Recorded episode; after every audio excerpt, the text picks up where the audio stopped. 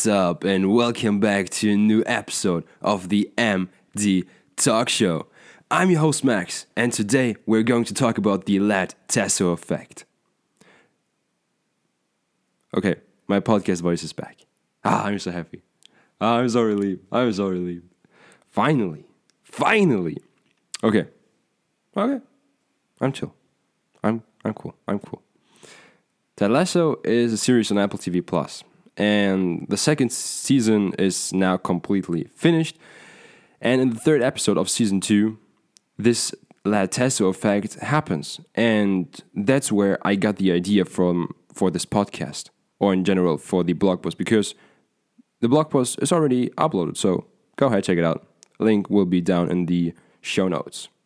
Okay, so Ted Lasso is a former NFL coach, and then he went to England to the AFC Richmond to become a soccer coach, or like we Europeans would call it, or in the UK, he went from a football coach to a football coach.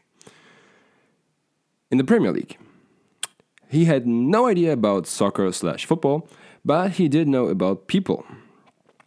In the end, he was um, like relegated to the second division, but is now trying to get back up in the second season. From the first eight games, there were eight draws, and Ted was a bit, I would say, even a bit pissed off, but he made the situation even worse by bringing a player into the team that no one liked or even likes now until then. Jamie Tartt.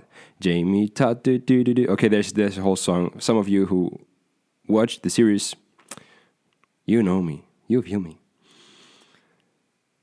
Jamie has been playing for FC Richmond um, before, but then like bullied everyone, insulted everyone, and now that he no longer was a player because he like transferred over to Manchester City or Manchester United. No, I would say I, th- I think it was Manchester City. Uh, but now he got back because Manchester City, everyone disliked him because he still insulted everyone. But now he's back, and yeah, at AFC, still no one likes him. Um, yeah, which is pretty worse for the whole team because they want to get back up in the first division, but they can't because they're from eight games, eight draws. So the whole morale, morale, morale, morale, the whole vibe in the team is like very down. So Ted no longer comes out of the dressing room as trainer Ted Lasso, but as coach Led Tasso. Ted, who is usually super duper nice, has now become Led, the monster. Led yells at everyone, and when he notices his mistake, the team has to run for penalties or does other punishment drills. The thing is, he's aiming at something, and that's where the effect comes in handy. Because now the hatred is no longer with the new teammate and at the same time enemy, Jamie Tartt, but it is with the coach.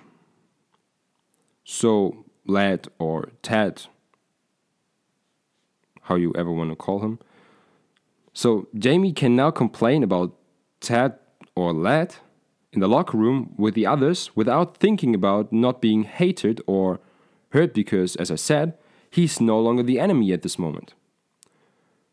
The whole thing is a super mind game, which of course the players didn't understand, but Ted and his co-trainer slash best friend Beard worked out in the NFL.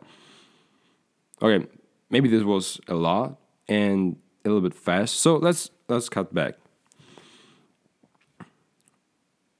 So, Ted Lasso, soccer coach in the Premier League. There's a new player in his team which everyone dislikes. Or you could even say hates. Everyone hates him, and his name is Jamie. Everyone hates him because he insulted everyone. But okay, okay, that's not part of the mind game.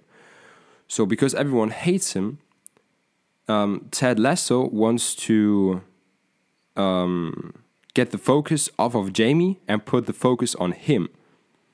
So that everyone is thinking, ah, this uh, training today was completely trash because our coach was completely trash today. And not because today's training was completely trash, because there's a new player in our team who's completely trash. I hope you understood it.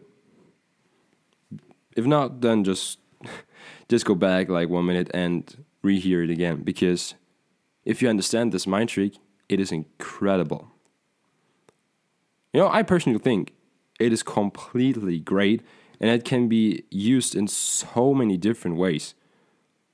Like also in our normal life. Like for example, I'm 18 years old and I can still use this trick.